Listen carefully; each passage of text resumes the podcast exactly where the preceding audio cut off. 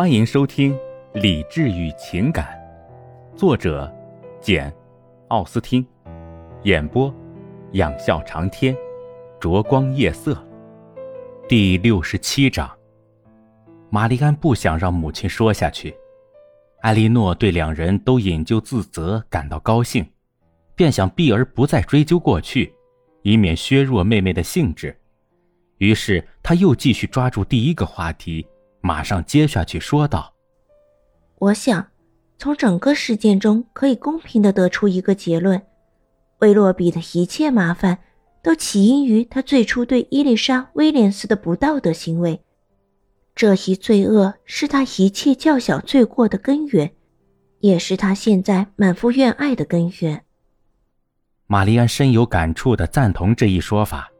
母亲听后，就述说起布兰登上校受了多少多少冤屈，又有多少多少美德。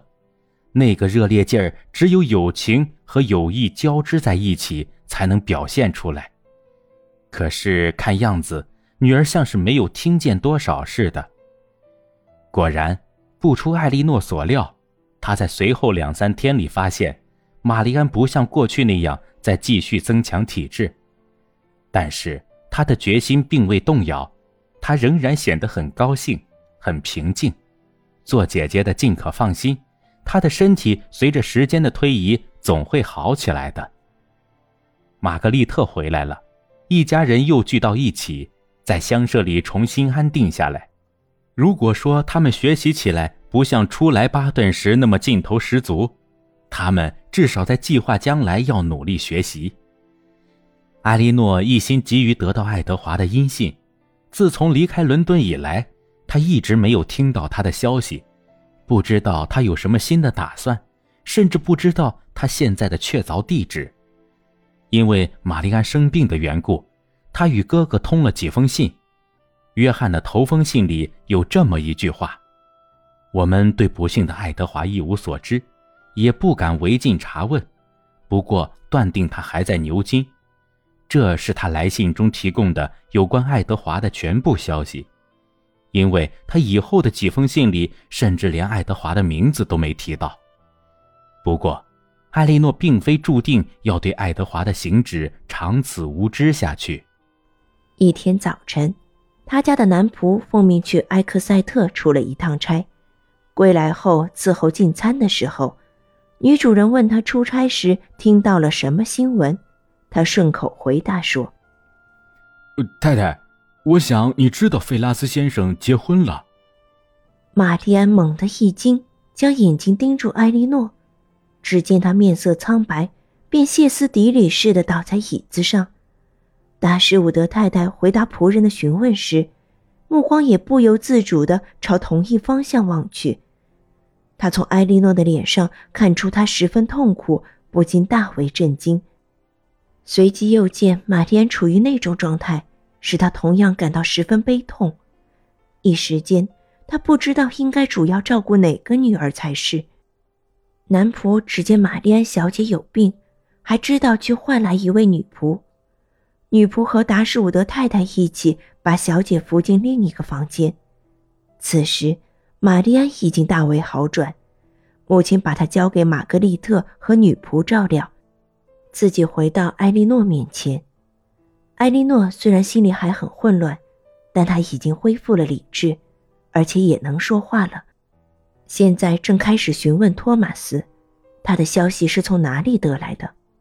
达什伍德太太立即把这事揽了过去，于是埃莉诺便不费口舌地知道了端倪。托马斯，谁告诉你费拉斯先生结婚了？太太。我今天早晨在埃克塞特亲眼见到费拉斯先生，还有他的太太，就是斯蒂尔小姐，他们乘坐一辆四轮马车，停在新伦敦旅馆门前。呃，我也正好从巴顿庄园到那里，呃，替萨利给他那当邮差的兄弟送封信。我走过那辆马车的时候，呃，恰巧抬头望了望，当即发现是斯蒂尔府上的二小姐。我摘下帽子向她致意。他认识我，把我叫住了，问起了太太您的情况，还问起了几位小姐，呃，特别是玛丽安小姐，呃，吩咐我代她和费拉斯先生向你们表示问候，呃，衷心的问候和敬意，还说他们非常抱歉没有功夫来看望你们，呃，他们还急着往前走，因为他们还要赶一程路，不过回来的时候一定要来看望你们。可是托马斯，他告诉你他结婚了吗？是的，太太，他笑嘻嘻的对我说，他一到了这块地方就改名换姓了。他素来是个和蔼可亲、心直口快的年轻小姐，呃，待人客客气气的。于是我冒昧的祝他幸福。费拉斯先生是不是和他一道坐在马车里？是的，太太，我看见他仰靠在里面，但是没有抬头。他从来都是一个言语不多的先生。艾莉诺心里不难说明他为什么不向前探身。达什伍德太太可能找到了同一解释。车里没有别人吗？没有，太太，就他们俩。你知道他们从哪儿来的吗？他们直接从城里来的。呃，这是露西小姐哦，费拉斯夫人告诉我的。他们还要往西走。是的，太太，不过不会待得很久，他们很快就会回来，那时候肯定会到这里来。达什伍德太太看看女儿。可是艾莉诺心里有数，知道他们不会来。他听了这个消息，就把露西这个人彻底看透了。他也深信爱德华绝不会再接近他们。他轻声地对母亲说：“他们大概要去普利茅斯附近的普赖特先生家。”托马斯的消息似乎说完了，看样子艾莉诺还想多听点儿。你走开以前看见他们出发了没有？没有，小姐，马刚刚牵出来，我不能再停留了，我怕误事。菲拉斯夫人看上去身体好吗？是的，小姐，她说她身体好极了。在我看来，她一向是个非常漂亮的小姐，呃，她好像非常称心如意。达什伍德太太想不起别的问题了，托马斯也好，台布也好，现在都不需要了。他便立即让他拿走了。艾莉诺早就打发人来说过，她不想吃饭。达什伍德太太和艾莉诺同样没有胃口。玛格丽特或许会觉得两个姐姐最近搞得心神不定，总是有那么多理由，动不动就不吃饭。她自己倒真够幸运，还从来没有迫不得已挨过饿呢。等甜点和白酒上桌。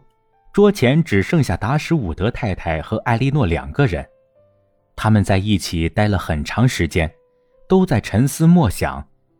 达什伍德太太唯恐出言有失，不敢贸然安慰女儿。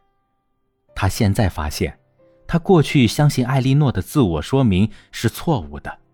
她得出这样的公正结论，因为他当时已经为玛丽安吃尽了苦头，为了不给她增添痛苦。艾莉诺显然把一切都做了轻描淡写。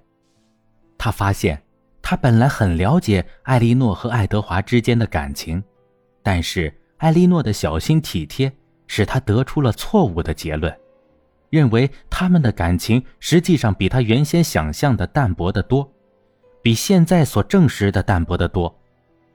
他担心，照这样说来，他对他的艾莉诺有失公道，有失体谅。不简直有失仁慈，玛丽安的痛苦，因为他认识到了，而且就摆在他眼前，便使他深情倾注，从而忘记艾莉诺可能忍受着同样大的痛苦。当然，只不过是他更能克制，更有毅力罢了。艾莉诺发现一件不幸的事情，不管你心里如何认定会发生，但期待中和发生后。两者之间毕竟还有不同之处。他发现，当爱德华尚未结婚的时候，他总是不由自主地抱有一线希望，希望能出现个什么情况，使他不能与露西结婚；希望他自己能下定决心，朋友们能从中调解，或者露西能遇到什么良机奇缘，促成大家皆大欢喜。但是他现在结婚了。艾莉诺责备自己不该存有侥幸心理，这种侥幸心理大大增加了这条消息带来的痛苦。爱德华居然这么快就结了婚，没等他获得牧师俸禄，这在起初使埃莉诺感到有点吃惊，但是他很快领悟到，露西出于深谋远虑，一心只想赶快把他弄到手，除了担心拖延的危险之外，别的事情一概无所顾忌。他们结了婚，在城里结了婚，现在正急着赶到他舅舅家。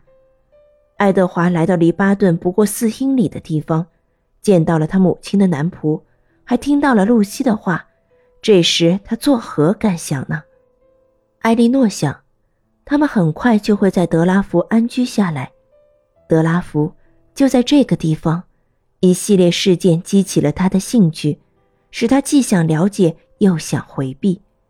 转瞬间，他看见他们住在自己的牧师公馆里。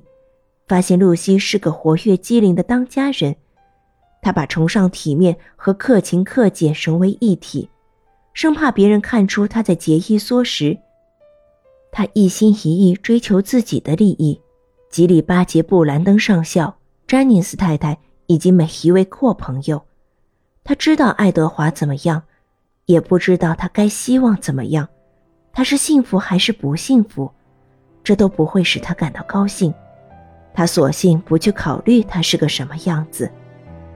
感谢您的收听，我是 CV 养笑长天，欢迎订阅，我们下期见。